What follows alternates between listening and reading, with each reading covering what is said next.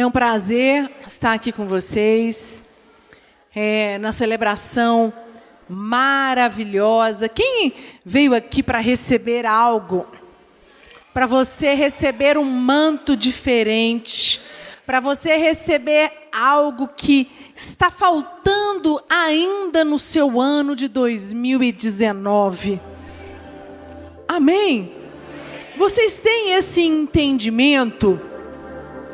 Vocês têm esse entendimento que vocês estão no lugar santo, num lugar onde a presença de Deus ela é palpável, ela é real, e você não veio aqui somente para um protocolo.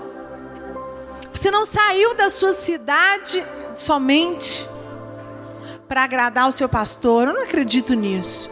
Eu acredito que você veio aqui com um propósito.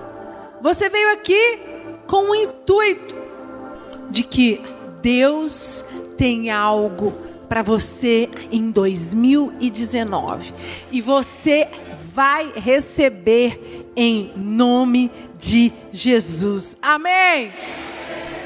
Feche os seus olhos. Pai, em nome de Jesus. Que a tua unção, o teu poder esteja aqui sobre nós. Queremos receber de ti, Pai. Uma tarde cheia da unção. Recebemos uma palavra tão poderosa do bispo Cirino. Continua a tua obra, Pai, através desta palavra, em nome de Jesus. Amém? E eu quero falar com você sobre ambiente. Eu acredito, Bispo Rodovalho está falando, Olhos da Fé é o tema das celebrações. E eu acredito que para você ir para o ambiente, para o território da fé, você precisa estar envolvido no ambiente certo. E o ambiente, eu vou falar sobre ambiente, mas também vou falar sobre medo. E eu quero dizer para vocês que se você não estiver no ambiente certo, você não vai para os para o território da fé.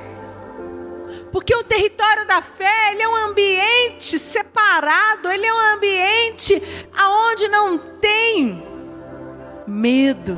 É um ambiente tomado de unção.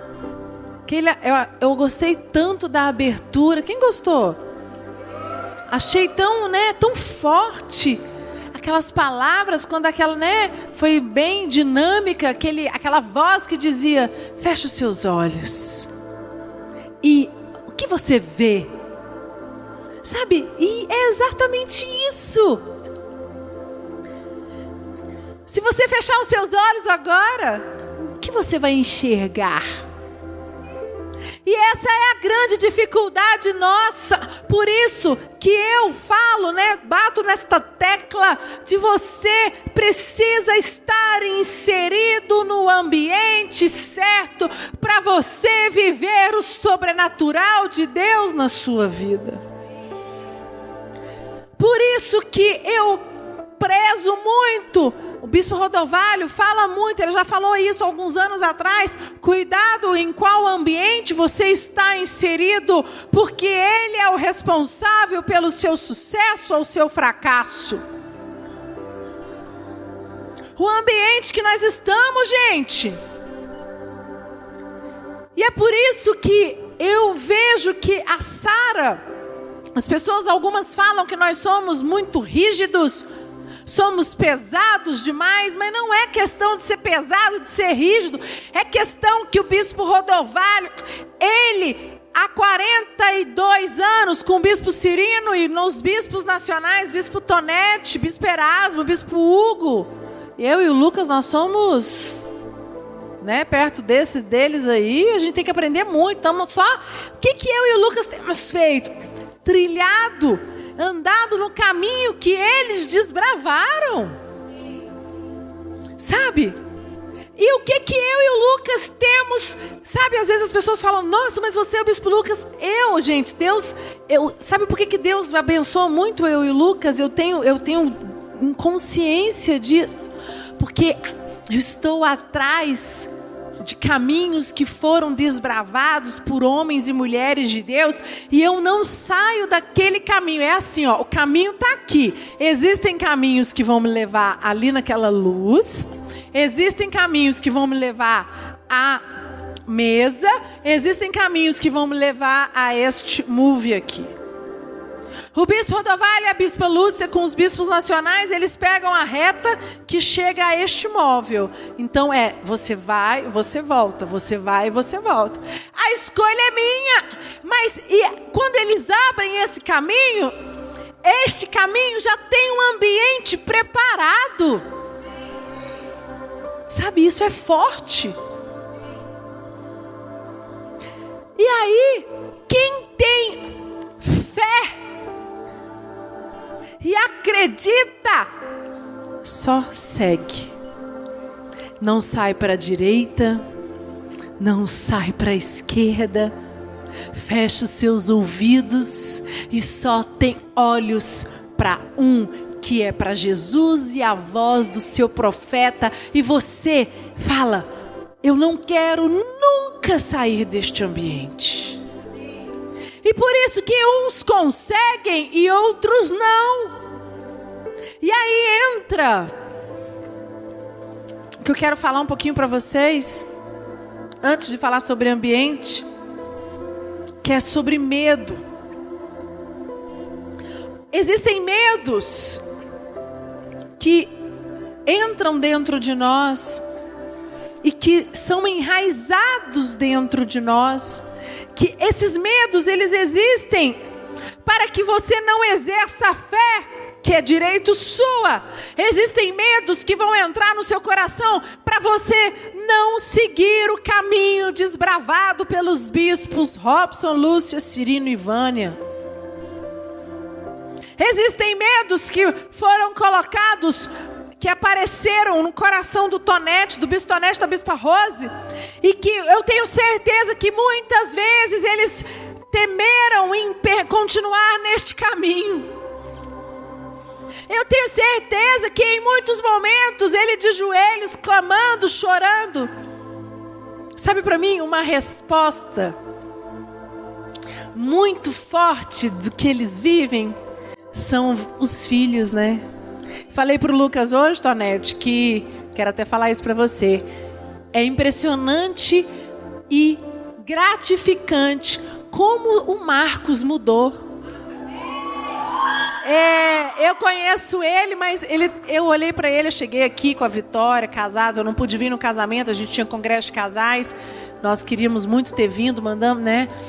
participamos com presente, tudo. Acho que é o mínimo que a gente pode fazer quando são amigos.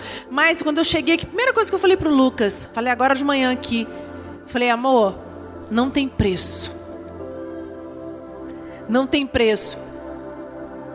Há dois anos atrás, eu quero falar isso para você, ele não é a mesma pessoa. É, é, ele está com os seus olhos, sabe? Os olhos dele brilham pela missão.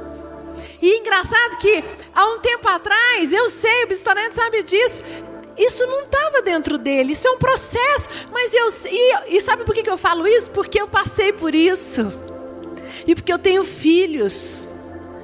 Mas o Bistonete e a Bispa Rose, eles focaram, e eles oraram, e eles clamaram, e eles jejuaram, e eu tenho certeza que isso foi conquistado porque eles não saíram do caminho, do ambiente.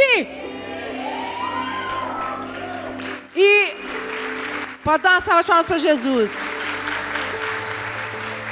E eu sou muito sensível, né? Eu, eu, tenho dois filhos, meu filho tem 13 anos e quando eu vejo, sabe, eu vejo o bispo o Jonas do bispo Hugo, o Pedro da Vitória, são uma nova geração que está casando e eu falei, estava falando é, no almoço, é, não sei por que eu falei, acho que foi para Rose do, do do Flávio, falei, Rose, não tem preço você ver seu filho casando com uma mulher de Deus e ver você, seu filho seguindo o mesmo caminho seu. Não tem preço. Eu sei porque eu, porque eu passei por isso. E eu quero dizer para você que eu tenho certeza que o bispos Tonete e Rose passaram por muitos momentos de medo, de que será que vai dar certo? Será? Será que o Marcos, né, a Dani, será? Os meus, estou falando de filho natural, porque filho natural é filho que filho espiritual mexe com a gente, mas filho natural é filho natural, é sangue do seu sangue. e medos existiram dentro dele, igual eu tenho os meus em relação aos meus filhos. O Davi hoje, 13 anos, já é líder de célula ele, ele tem a célula dele e eu quero dizer para você que eu nunca pedi para ele ser líder, sabia? E ele é apaixonado e nós estávamos viajando, ficamos 15 dias viajando e aí ele ficou duas semanas sem dar a célula, o colíder dele que deu. Semana passada ele deu a célula e agora ele está aqui, né? E aí ele falou: Mãe, pelo amor de Deus, eu não vou dar a célula hoje, eu não vou dar a célula semana que vem. Eu falei: Meu filho, você quer ficar? E não ir para celebrações? Não, eu quero ir. Eu falei, então você está na missão. Você não está deixando de dar a célula porque você está em casa, porque você está. É, não quer. Mas aquilo me enche de orgulho porque ele só tem 13 anos e eu quero dizer para você que ele fica enchendo o saco do líder dele, e o líder dele vem encher meu saco, para poder abrir o discipulado e participar do discipulado do líder dele na terça-feira, meia-noite, gente. Só que ele tem 13 anos de idade. Aí eu tenho que ficar segurando ele. E o Lucas falou para ele: Pai, mas eu preciso pegar a faixa marrom porque ele participa de uma equipe onde tem a tal da faixa, que a faixa é isso, que a faixa é aquilo. Mas isso envolveu meu filho. O que, que é isso? Ambiente.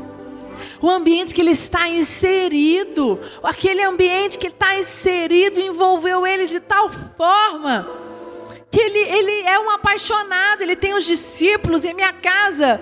Eu lembro da bispa Gisela falar para mim: você pode se preparar quando começar é, são 25 a 30 meninos na minha casa, depois do culto, depois arena, antes. Ela ficava doida. Eu falava, Jesus amado, bispo, mas é gente demais. E na minha casa já tem 15. Todo sábado. Antes, é quatro e meia a célula. Eles se organizam para ir para a igreja. 5 e meia acaba a célula, 5 e meia eles vão para a igreja, vão para a arena das 18. Aí 20 horas volta, aí eu tenho que preparar o lanche para a célula e depois a pizza para a arena.